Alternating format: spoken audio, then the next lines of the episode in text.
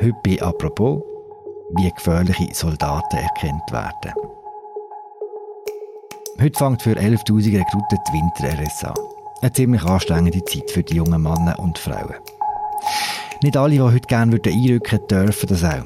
Seit ein paar Jahren werden alle jungen Soldaten noch vor dem Start in der RS durchleuchtet. Rund 300 werden dabei jährlich aussortiert.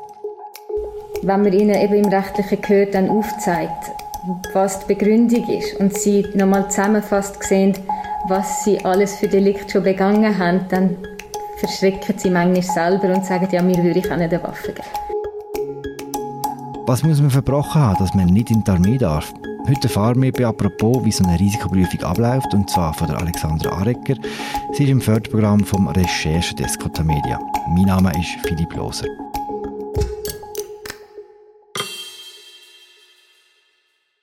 Hoi Alexandra. Hoi Philipp. Du hast kürzlich ein längeres Team bei der Stefanie Scherer gehabt. Was macht Frau Scherer beruflich? Sie ist Risk Profilerin und ähm, das macht sie seit neun Jahren. Und seit vier Jahren leitet sie die Fachstelle Personensicherheitsprüfungen im Rekrutierungszentrum Rütti. Also es gibt sechs von diesen Zentren und in diesen Rekrutierungszentren werden die Personensicherheitsprüfungen, wie es im Fachbegriff heisst, gemacht. Die Fachstelle gehört zum VBS und eben die machen im Jahr über 30'000 von diesen Prüfungen von Stellungspflichtigen. Das sind eigentlich Background-Checks, wo sie versuchen herauszufinden, ist der angehende Rekrut oder die Rekrutin ein Risiko, wenn er oder sie eine Waffe in der Hand hat. Die Überprüfungen der Rekruten, die gibt es gar noch nicht so lange, oder? Mhm, das ist eigentlich seit zehn Jahren, wo wir alle Stellungspflichtigen und auch Frauen, die Mediendienst leisten, so einen Check unterziehen. Warum sind die eingeführt worden? Der Hintergrund ist ein Mordfall, wo den meisten noch dürfte bekannt sein, und zwar der vom Hönkerberg. Das war vor 15 Jahren, 2007. Noch heute Abend, 72 Stunden nach dem tödlichen Schuss, legen Passanten Blumen und Kerzen nieder. Die 16-jährige Francesca starb hier an der Bushaltestelle Hönkerberg, erschossen von einem Unbekannten.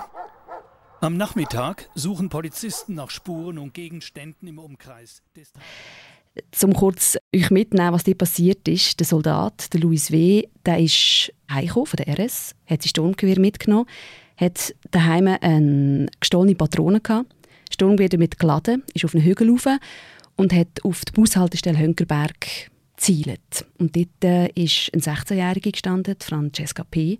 Er hat sie nicht gekannt, überhaupt keine Verbindung zu ihr gehabt, hat aber trotzdem auf sie gezielt und geschossen und sie ist kurz darauf gestorben.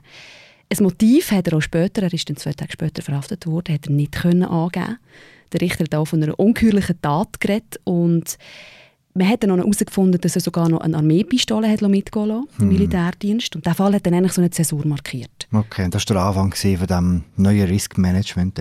Genau, also die Armee ist unter Druck gekommen. Man hat gesagt, man muss vorher, bevor überhaupt irgendeine Rekrut eine Waffe ins Gesicht bekommt, überprüfen, ist das Risiko oder nicht. Hat man Louis W. erkannt? Nein. Der ist offenbar vorher nicht aufgefallen, nicht irgendwie auf dem Radar gewesen. Ja. Hm. Okay, seit diesem Fall und der Zäsur, wie viele Prüfungen hat das VBS veranlasst? Und wie viel gehen durch pro Jahr? Also 2012 hat das angefangen, dass man alle Stellungspflichtigen geprüft hat. Verlässliche Zahlen gibt es gemäss dem VBS aber erst seit 2014. Und innerhalb von sieben Jahren ähm, von dem Zeitraum sind das fast 215'000 Prüfungen gewesen. Okay. Also aufs Jahr aber gerechnet sind es ein mehr als 30'000, die sie machen. Und durchgehend sind insgesamt schon über 2200 Stellungspflichtige. Aufs Jahr aber sind das ungefähr 300, also etwa 1 Prozent. Mhm. Was sind das für Leute? Was sind die Ausschlusskriterien für die Dienst an der Waffe? Um es so ein bisschen ihrem Fachjargon zu sagen, das ist eigentlich, wenn jemand ein erhöhtes Gefährdungs- oder Missbrauchspotenzial mit einer Waffe hat. Und um diese Frage zu klären, muss man fast ein bisschen in die Forensik hineingehen. Und zwar fragt sich, was macht eine Person zu einer Risikoperson? Hm. Ich habe mich da mit dem Jerome Endras austauscht. Er ist forensischer Psychologe, sehr bekannter, stellt also Gutachten aus für Schwerkriminelle. Und er hat sehr gut erklärt, also es gibt nicht ein spezifischer Risikofaktor, wo jemand zu einer Risikoperson macht, sondern es ist eigentlich ein Komplex von mehreren Faktoren. Also aus der Persönlichkeit ist jemand sehr impulsiv, schnell gereizt, plus hat er zum Beispiel starke Affinität für Waffen. In der Armee sind das häufig Stellungspflichtige, die Gewaltdelikte begangen haben und für das verurteilt worden sind. Also, es hat auch Fälle gegeben von einem, einer ist mir sehr geblieben, der ist als Jugendlicher mit einem Sushi-Messer auf seinen Vater los. Hm eineinhalb Jahre später mit, wieder mit einem Messer auf den Brüder los. Sind zwar beide nicht schlimm verletzt gewesen, aber da an sich ist sehr brutal gewesen, ist sonst noch verwickelt gewesen mit Drogendelikt und da ist dann ziemlich schnell in die Risikoerklärung reingekommen. Es gibt aber auch viel subtilere Daten, die dann die Risikoerklärungen verursachen. Gewisse sind verurteilt wegen Bedrohungen, Beschimpfungen, haben Urkunden gefälscht. Oder es hat einer, der hat das Abfallgesetz missachtet, hat Pizzaschachtel im Wald liegen. Ähm, da hat man manchmal wirklich das Gefühl, was, wegen dem ist jetzt da eine Risikoperson. Aber es hängt vieles so ein bisschen zusammen. Mhm. Häufig, und das ist aber noch recht spannend, sind so Betäubungsmitteldelikte. Gerade Jugendliche, die halt mal kiffen, die mit Marihuana verwünscht werden, auch die sind ziemlich schnell der Erklärung. Das heisst, es längt, man ein bisschen kifft, um keine Waffe zu bekommen?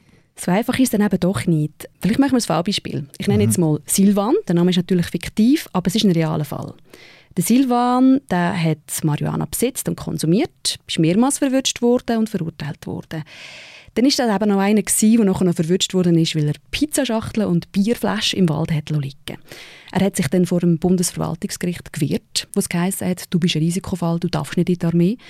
Er hat gesagt, er hat sich reflektiert, er hat mit geistig beeinträchtigten Menschen gearbeitet, er hat ihm die Augen geöffnet, er will jetzt im Vaterland mit dem Dienst etwas zurückgeben. Profiler haben aber gesagt, nein, die Risikoerklärung die machen wir nicht rückgängig, dir mangelt an Integrität. Er hat zum Beispiel trotz der Verurteilung ein Jahr später wieder gekifft. Mm, das ist so ein bisschen das Gesamtpäckchen. Oder? Okay. Wie sieht es aus mit extremer Ansicht? Es gibt ja Beispiele in Deutschland, wo man ganze Nazi-Nester äh, in der Armee gefunden hat. Schauen die Profiler auch auf solche Sachen? Mhm. Auch das kommt zum Zug. Häufig sind die extremistischen Ansichten, findet man die zum Beispiel auf Social Media. Dort ist ein das Problem, dass die Profiler nicht aktiv dürfen schauen dürfen. Okay. Da ist noch so ein die Regel geschoben. Sie dürfen sich nicht einloggen auf Facebook oder Instagram und dann die Stellungspflichtigen ausschnüffeln. Aber sie haben gesagt, es gibt durchaus Stellungspflichtige, die wegen extremistischer Ansichten auch in die Erklärung kommen. Da geht es vor allem darum, wenn sie, so wie sie es sagen, die freiheitlich-demokratische Ordnung oder die Werte vom Rechtsstaat abgelehnt werden und wenn eine immanente Gewaltorientierung damit einhergeht. Mhm. Warum dürfen denn die Profiler nicht auf sozialen Medien nachschauen, ob jemand zum Beispiel extreme Ansichten hat? Weil das findet man dort recht schnell raus. Mhm. Das ist wirklich so eine, Barriere, die sie nicht durchbrechen können. Und das hat damit zu tun, dass 2020 ein interner Revisionsbericht gemacht worden ist. Und da hat sie eigentlich gerüffelt, weil die haben herausgefunden, dass die Profiler Fake-Profile erstellt auf Facebook und sind so Stellungspflichtige quasi ausspionieren. Und das geht nicht. Das liegt vor allem daran, dass das eigentlich etwas wäre, was der Nachrichtendienst darf machen weil die werden da überwacht. Und die Profiler in dem Sinne nicht. Und darum hat man gesagt, das dürfen sie nicht. Wenn sie zum Beispiel einen Hinweis darauf haben, dass jemand extremistische Ansichten teilt auf diesen Plattformen, dann können sie notfalls auch den Nachrichtendienst quasi fragen, können das für uns prüfen, aber sie selber dürfen sich nicht anmelden. Wie findet man das aus, ob jemand den Staat ablehnt? Also wie läuft so eine Prüfung denn genau ab? Es gibt drei Stufen von dieser Prüfung. Die erste Stufe die wird bei allen vollzogen, ist eigentlich, dass sie, bevor überhaupt der Stellungspflichtige zur Rekrutierung antrabt, werden alle Register und Datenbanken abklappert, wo sie dürfen. Das ist eine bestimmte Liste, wo sie dürfen Einsicht haben, zum Beispiel der nationale Polizeiindex. Mhm. Dort laufen alle Polizeidaten zusammen von Kanton und Bund. Zuerst schauen Sie mal die, ganzen Register an. Denn wenn Sie finden, wir brauchen noch mehr Informationen, kommt der zweite Teil. Also das machen Sie bei allen, oder? Das mit dem Register? Genau, das mhm. passiert bei allen. Mhm. Der zweite Teil, das passiert dann nicht bei allen, ist, wenn Sie finden, wir brauchen mehr Informationen oder wir haben da irgendwelche Indizien, dann holen Sie zusätzliche Informationen ein, zum Beispiel von einem Betreibungsamt etc. Und wenn dann wirklich der Eindruck da ist, der hat irgendein Risikopotenzial, dann gibt es eine persönliche Befragung. Und wie läuft die ab? Das ist noch spannend. Also ich, ich habe mir vorgestellt, es gibt dann wie einen Fragenkatalog, den man so ein bisschen abhandelt, aber äh, das ist nicht der Fall, hat mir Stefanie Scherer, die Profilerin, die ich getroffen habe, versichert. Sie gehen eigentlich auf die vergangenen Delikte ein. Das heißt, sie fragen die Person ja, okay, wie häufig tust du kiffen? Was für Drogen konsumierst du? Warum hast du trotz Verurteilung wieder gekifft? So eine Befragung geht etwa eine Stunde und sie dürfen dort, und das ist eigentlich gesetzlich auch so verankert, ziemlich intime Fragen stellen. Sie dürfen auch Auskunft verlangen über enge persönliche Beziehungen oder auch die finanzielle Lage. Also mhm. sie haben den rechten Spielraum. Sie machen das Verhör, dann entscheiden Sie, wie reagieren denn die Leute, die jungen Männer und die jungen Frauen, wenn sie einen negativen Bescheid bekommen, wenn sie nicht in die Armee dürfen? Ihnen wird das persönlich gesagt und die Reaktionen sind offenbar sehr unterschiedlich, wie Stefanie Scherer sagt. Von Erleichterung bis ein aggressiv es kommen viele verschiedene Sachen vor, aber am meisten sind sie enttäuscht, weil sie gerne Militärdienst geleistet hätten weil es eine Familientradition war oder weil sie sich auf eine Funktion gefreut haben. Ähm, oder auch, dass sie unzufrieden sind, weil sie Wehrpflichtsersatz zahlen müssen. Wenn man ihnen eben im rechtlichen Gehör dann aufzeigt, was die Begründung ist und sie nochmal zusammengefasst sehen, was sie alles für Delikt schon begangen haben, dann verschrecken sie manchmal selber und sagen, ja, mir würde ich auch nicht eine Waffe geben. Eben, sie macht das jetzt seit neun Jahren, sie hat schon sehr viel von diesen Befragungen gehabt. Kann sie allgemeine Aussagen machen zum Verhalten der Jugendlichen, vielleicht über die Jahre? Gibt es Entwicklungen, die interessant sind? Mhm, es ist vor allem eine Entwicklung, die sie feststellt, taucht immer häufiger vor bei diesen ganzen Prüfungen.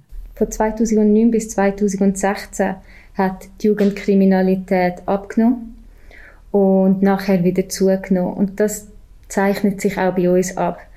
Was wir sehen, ist zum Beispiel mehr, dass Waffen eingesetzt werden bei einer körperlichen Auseinandersetzung. Religiöser Extremismus ist auch seit sechs, sieben Jahren etwas, das vermehrt thematisiert wird.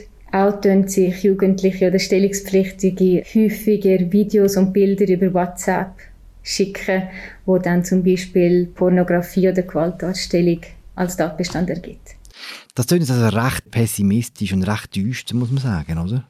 Ja, auf der anderen Seite geht es schlussendlich auch um eine Zukunftsprognose. Und ich würde sagen, das ist eigentlich das Wichtigste, was ich jetzt erfahren habe durch die ganzen Urteile durchschauen und dem Gespräch mit der Frau Scherer. Sie können nicht nur aufgrund von harten Fakten entscheiden, ist jemand eine Risikoperson, sondern es sind häufig Annahmen und Vermutungen und 100% sicher sein kann man sich nicht. Da spielt der Punkt. Hast du, oder hat Frau Scherer dir gesagt, ob sie immer alle erkannt hat, die wirklich gefährlich sind? Sie hofft es, aber sicher sein kann man sich nicht. Worst Case wäre, dass ich persönlich eine falsche Beurteilung würde fällen würde, die zum Missbrauch von der Waffe würde führen